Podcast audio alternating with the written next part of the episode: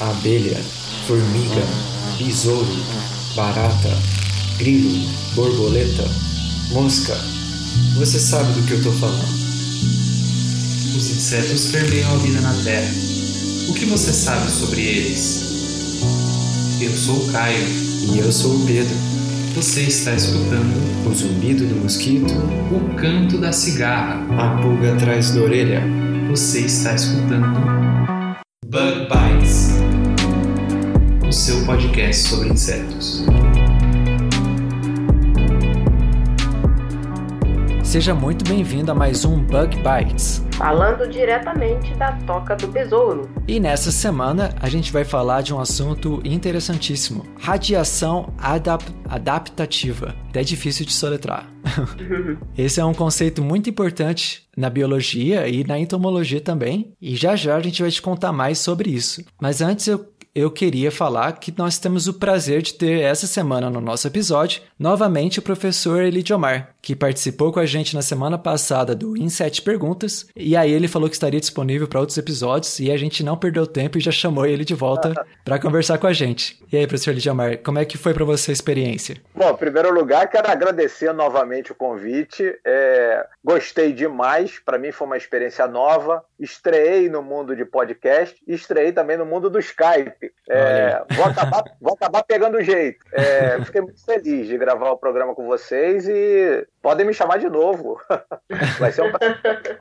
Logo, é. logo, o professor Elidiomar já vira parte do time já. É, já é da Opa. casa. Eu comecei assim, ele Diomar. E, e como de costume, quando a gente tem a Fabi e o professor Lidiomar aqui, o episódio acho que ficou muito legal. A gente discutiu bastante coisas interessantes aí sobre, sobre esse assunto. E Mas antes de a gente ir pro episódio, eu queria só dar uns recadinhos pro ouvinte. Aquele ouvinte que é novo em podcast e não conhece o Bug Bites, o Bug Bites Podcast é um podcast de ciência e a gente fala sobre ciência e insetos. E a mistura dos dois também. Para quem não conhece podcast, nossos, nossos episódios saem toda quarta-feira e você pode aprender mais sobre como escutar e como assinar o Bug Bites através do link bit, que é bit.ly barra assine o BB. BB, nesse caso, são as iniciais de Bug Bites. Então, sem mais demora, vamos lá para o nosso episódio. Vamos lá, pessoal? Vamos lá. Vamos lá.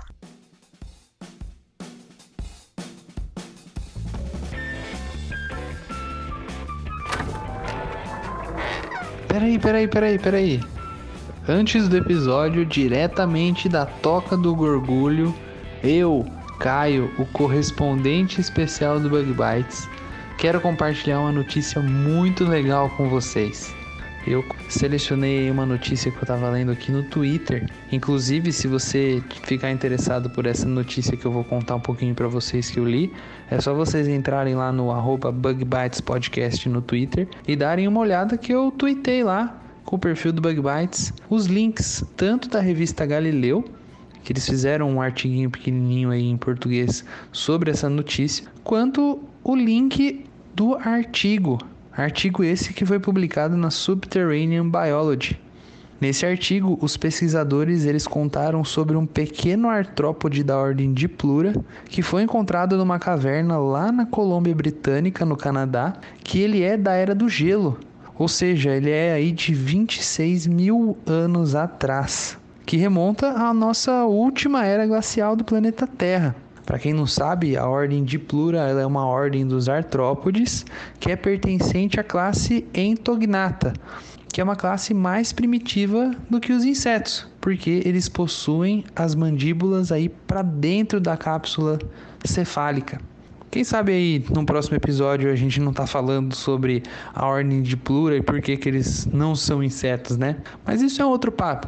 O que importa é que, de acordo com esse artigo que os pesquisadores publicaram, essa nova espécie da ordem de plura é muito interessante porque geralmente os artrópodes dessa ordem, eles habitam o solo e cavernas, e o mais interessante é que se tratava de uma espécie nova, uma espécie que nunca tinha sido descrita então em 2019 a gente ainda descobrindo novas espécies. E as teorias dos pesquisadores são de que esse pequeno animalzinho ele teria fugido para a ilha de Vancouver depois que a era glacial começou a se aquecer, o que levou a caverna a derreter e aí posteriormente ela a congelar de novo. Existem também outras teorias que, no caso, ela não é uma teoria muito aceita, de que essa espécie acabou entrando dentro da caverna durante a Idade do Gelo, conforme a Terra estava é, se esfriando, né? Mas enfim, o Canadá, sem dúvida, deve ser um lugar muito interessante. Se vocês já viajaram aí para o Canadá, já visitaram essas cavernas todas aí, já encontraram algum inseto, algum artrópode interessante, contem pra gente. Mandem lá no Twitter se vocês já tiverem alguma, se vocês já tiveram alguma experiência desse tipo. E se vocês ainda não tiveram, fica a dica aí. Conforme eu, eu li aqui nesse artigo, só a Vancouver Island, a ilha de Vancouver lá no Canadá, tem mais de 1.600 cavernas. Muitas delas totalmente inexploradas pelo homem. Só de cavernas inexploradas lá na ilha de Vancouver, eles têm mais cavernas do que todo o Canadá junto. Fica a dica aí, se você quiser encontrar um novo artrópode ou então um inseto que ainda não foi descrito, dá um pulo lá. E aí, o que, que vocês acharam dessa notícia aí? Vocês estavam com saudade da curiosidade da semana, né? Bom, eu espero que vocês tenham gostado, mas agora vamos lá para o episódio da semana, né? Valeu, até a próxima. Tchau.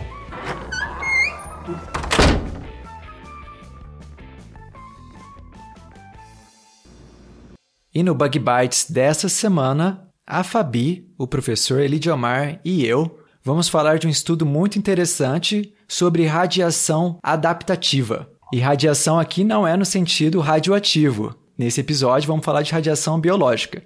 Nesse caso, vamos falar especificamente de um estudo envolvendo pombos da espécie Columba livia e seus parasitas, os famosos piolhos de pombo, da ordem Phytiraptera, que é um nome bem difícil de dizer. Quem aí fez biologia deve se lembrar desses piolhos de pombo, porque é sempre mais uma ordem e mais uma família que dá para adicionar na coleção. O estudo de hoje é Defesas do Hospedeiro que iniciam radiação adaptativa rapidamente em parasitas que evoluem experimentalmente. O estudo é da Sarah Bush e de outros colaboradores da Universidade de Utah. Foi publicado na Evolution Letters em 5 de março de 2019 e é um artigo Open Access, que significa que qualquer um pode ir online e baixar o artigo para ler. Mas antes de a gente falar desse estudo especificamente, vale a gente lembrar de alguns conceitos como por exemplo o conceito de radiação adaptativa. Afinal, o que, é isso?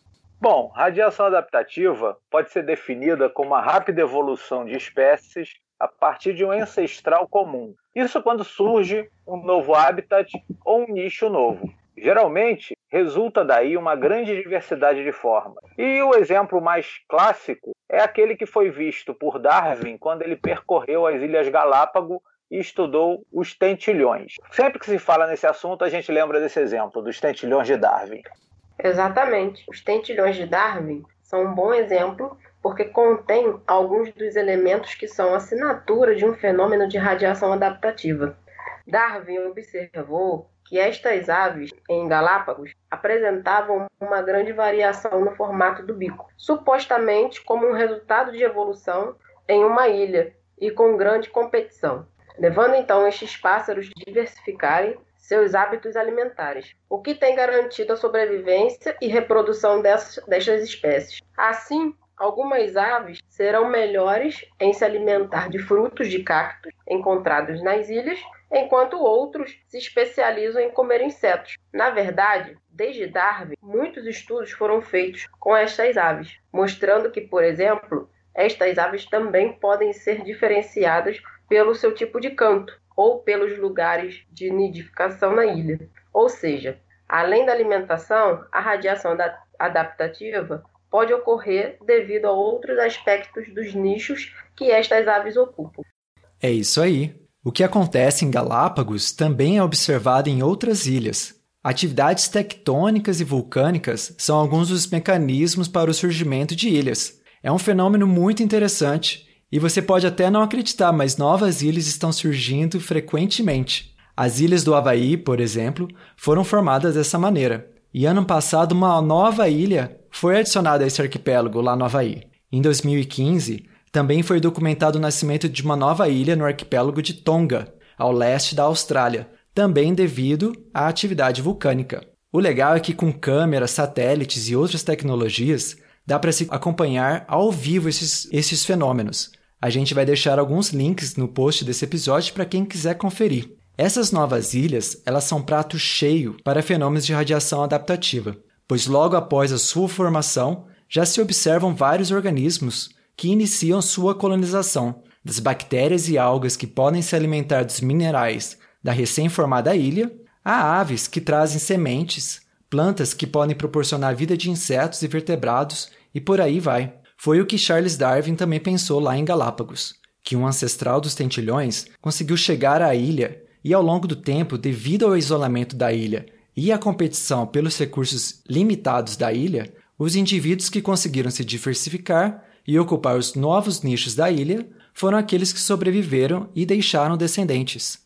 E o mais legal é que centenas de estudos posteriores ao estudo de Darwin confirmaram e continuam confirmando que, de fato, os tentilhões são todos aparentados e pode até ser traçado um possível ancestral comum, que muito provavelmente é um passarinho vindo da costa da América do Sul. Mesmo fenômeno também é observado nas plantas, lagartos e outros seres vivos de Galápagos. Também ocorre em outras ilhas, como no Havaí e em Madagascar. Madagascar é, não é coincidência que somente lá estão presentes uma grande quantidade de lêmures. É, quando a gente fala de lêmure, é, imposs é impossível não lembrar do filme, da animação da DreamWorks, que fez muito sucesso. Quem viu a animação deve lembrar os diferentes tipos morfológicos. São várias espécies de lêmures retratados e eles são animais típicos dessa ilha. É importante frisar contudo, que novos habitats podem se tornar disponíveis de outras maneiras. Por isso, radiação adaptativa também é vista em lagos. Um exemplo disso é a diversidade de ciclídeos no Lago Vitória, na África, ou após episódios de extinção em massa. Aliás, insetos são grandes exemplos de radiação adaptativa logo após as extinções em massa que quase exterminaram a vida na Terra. Mas isso fica para outro episódio. Hoje, contudo, vamos falar do fenômeno de radiação adaptativa em parasitas e seus hospedeiros. Seriam hospedeiros como ilhas onde parasitas se desenvolvem? Fica aí que no próximo bloco a gente vai ver que história é essa.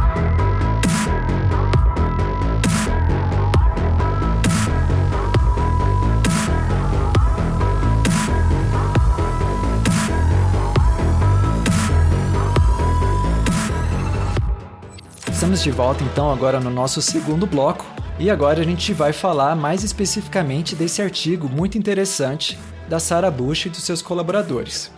E o que eles fizeram foi exatamente essa pergunta que a Fabi deixou aí no ar no último bloco. Se hospedeiros seriam como ilhas, que forças que poderiam impulsionar a radiação adaptativa dos seus parasitas? A hipótese deles foi a seguinte: Talvez os mecanismos de defesa do hospedeiro podem agir como força seletiva, selecionando modificações dos parasitas que talvez sobrevivam melhor em alguns hospedeiros, mas não em outros. E é aí que chegamos nas pombas e nos seus piolhos. Mas por que raios estudar pombos? Bom, nesse caso, os pombos são muito interessantes por alguns motivos. Em primeiro lugar, eles são fáceis de se criar em cativeiro e os seres humanos já têm aí uma longa tradição de criação de pombos. Também eles possuem um mecanismo específico para se livrar dos piolhos. Eles retiram mecanicamente, com bicadas, como se fosse uma pinça.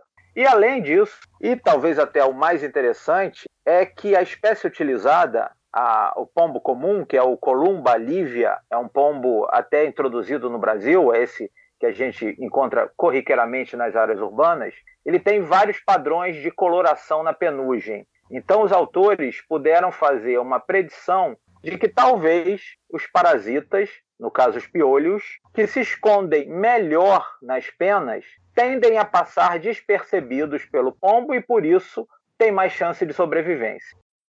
A Sara e seus colaboradores então fizeram dois experimentos. Um para verificar se a camuflagem do piolho poderia ser um mecanismo de se escapar do bico da pomba, e outro para testar se a radiação adaptativa também poderia ser observada em condições sem manipulação direta. Então ficou assim no primeiro experimento.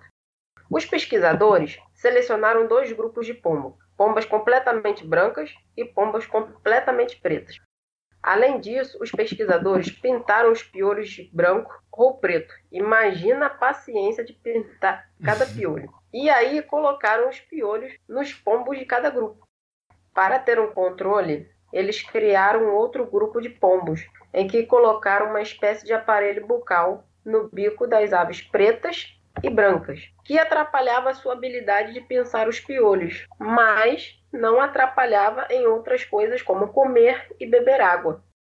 No final do experimento, os piolhos de cor diferente foram removidos mais vezes do que da cor do hospedeiro e do que aqueles que tinham a mesma cor. No grupo controle, a cor do piolho não influenciou a sua sobrevivência, ou seja, tanto em hospedeiro de cor branca ou preta, todos os piolhos sobreviveram da mesma maneira. Estava então demonstrado que o hospedeiro de fato usa visão para localizar o piolho de pombo. Mas será que essa variação em cor, né, essa variação que foi artificial, que os pesquisadores fizeram ao pintar os piolhos, será que essa variação também seria selecionada em condições sem interferência do pesquisador? Foi o que fizeram os pesquisadores em seu próximo experimento. Dessa vez, eles pegaram pombos brancos, cinzas e pretos, retiraram seus piolhos, retiraram outros piolhos de uma população natural de pombos cinzas e colocaram nas gaiolas dos três grupos de pombos, das três cores, brancos, cinzas e pretos. Como controle, outros pombos, também brancos, cinzas e pretos, foram mantidos com aquele aparelho bucal que Fabi mencionou, que atrapalhava, atrapalhava a remoção dos piolhos, mas não afetava outras atividades da vida do pombo. E assim ficaram por quatro anos, 60 gerações aproximadamente. Durante esses anos, os pesquisadores foram notando mudanças nos parasitas e, ao final do experimento, encontraram que os piolhos em pombos cinzas continuaram cinzas, enquanto que os piolhos nos pombos pretos se tornaram cada vez mais escuros e aqueles dos pombos brancos se tornaram muito mais claros. Para finalizar, os pesquisadores também verificaram se a mudança tinha fundo genético, trocando os piolhos de pombo de hospedeiro. Mas, mesmo trocando de hospedeiro, os descendentes destes piolhos herdaram a mesma cor de seus pais, o que indica realmente uma mudança genética.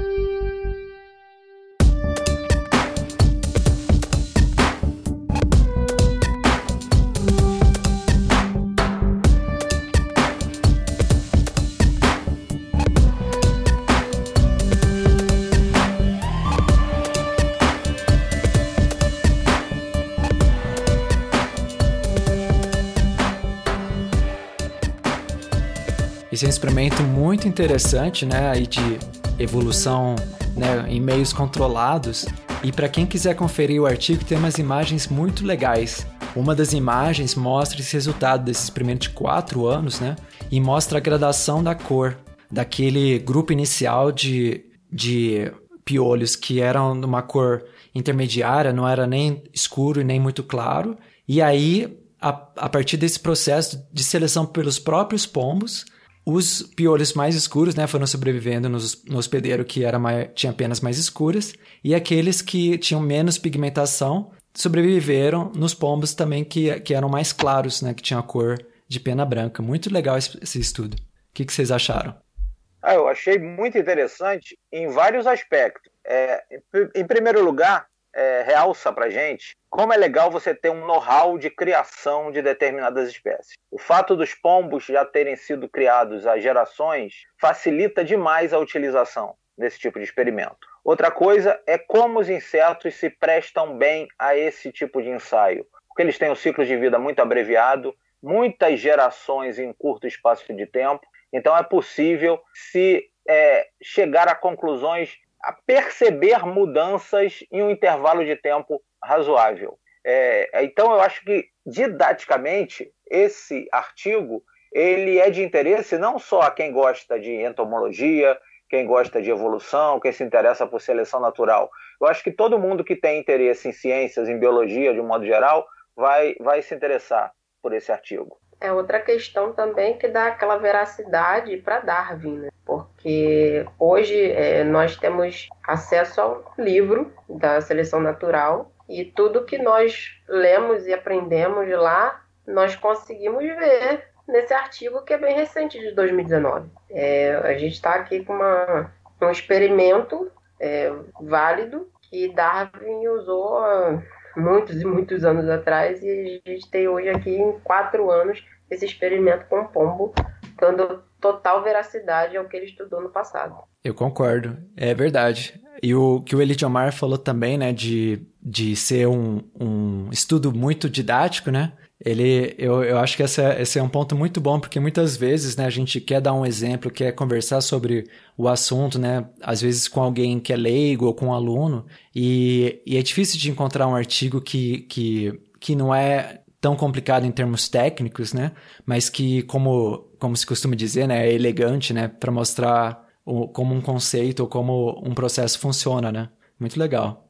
Deu um resultado redondo, né? Deu um resultado bem redondinho, e, e é, é, vocês foram perfeitos quando mencionaram a questão de Darwin. Darwin é testado o tempo todo. É, e agora, cada vez mais ainda, está tendo um período aí de obscurantismo. Muita gente gostaria de refutar, muita gente gostaria que não desse o resultado que a seleção natural prevê. Então, esse tipo de experimento e esse artigo, provavelmente ele vai estar em livro didático daqui a pouco. Provavelmente vai estar em livro de ensino talvez médio fundamental, porque é, funcionou muito bem em pouco espaço de tempo e revelou resultados interessantíssimos. Sem contar também que são animais que são corriqueiros, né? Você tem exemplo que você tem essa didática de trabalhar com pombo. Pombo a gente vê em todo lugar, como você mencionou ali, mas são totalmente urbanos. Então, assim, é, é mais fácil né, da didática de você enxergar, porque todo mundo conhece pombo. É um animal que todo mundo visualiza o tempo inteiro. E o piolho também, né? é, uma... é verdade. Veio para cá introduzido o pombo e trouxe o piolho. O piolho veio também. É, esse piolho, ele não costuma é, parasitar mamíferos. É um outro grupo de piolhos mais adaptados a aves de fato. Até eventualmente é, que são chamados piolhos mastigadores, alguns deles também parasitam mamíferos, mas é bem incomum. Então, é, é até legal realçar que é um piolho diferente do que a gente está acostumado a, a ter. Né? Nós, seres humanos, temos um outro grupo de piolhos. Mas aí já tem entra outro fator que também deveria ser um assunto, deve futuramente talvez ser uma pauta de vocês, que é a questão da introdução de fauna.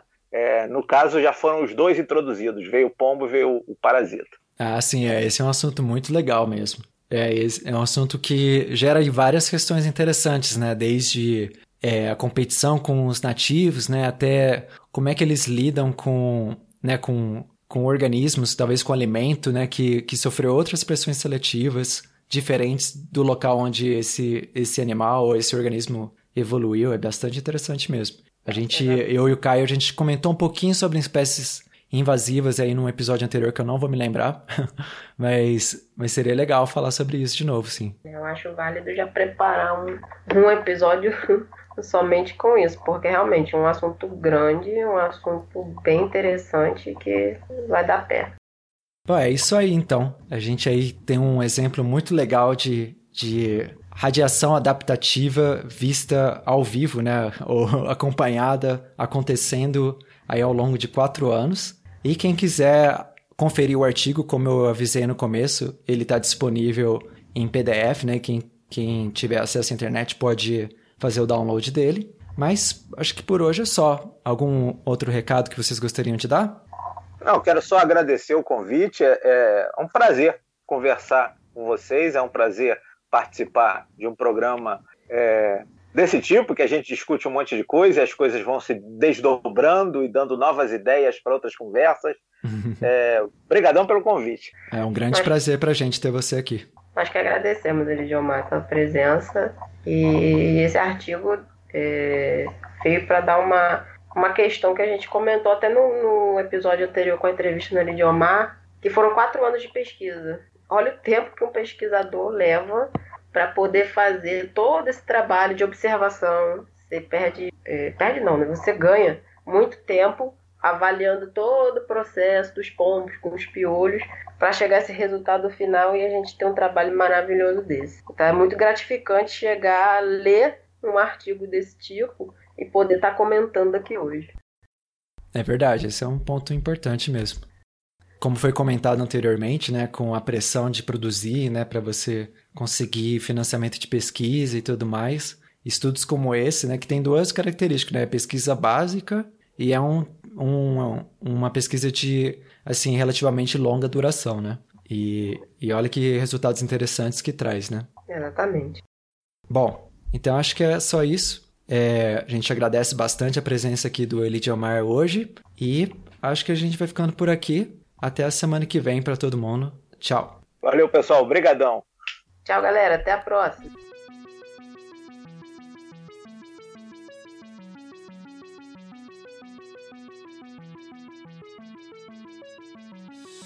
O Bug Bites é um projeto de divulgação científica relacionado aos insetos e à entomologia. Nosso conteúdo é produzido por especialistas da área e de acesso gratuito nas mais diferentes plataformas.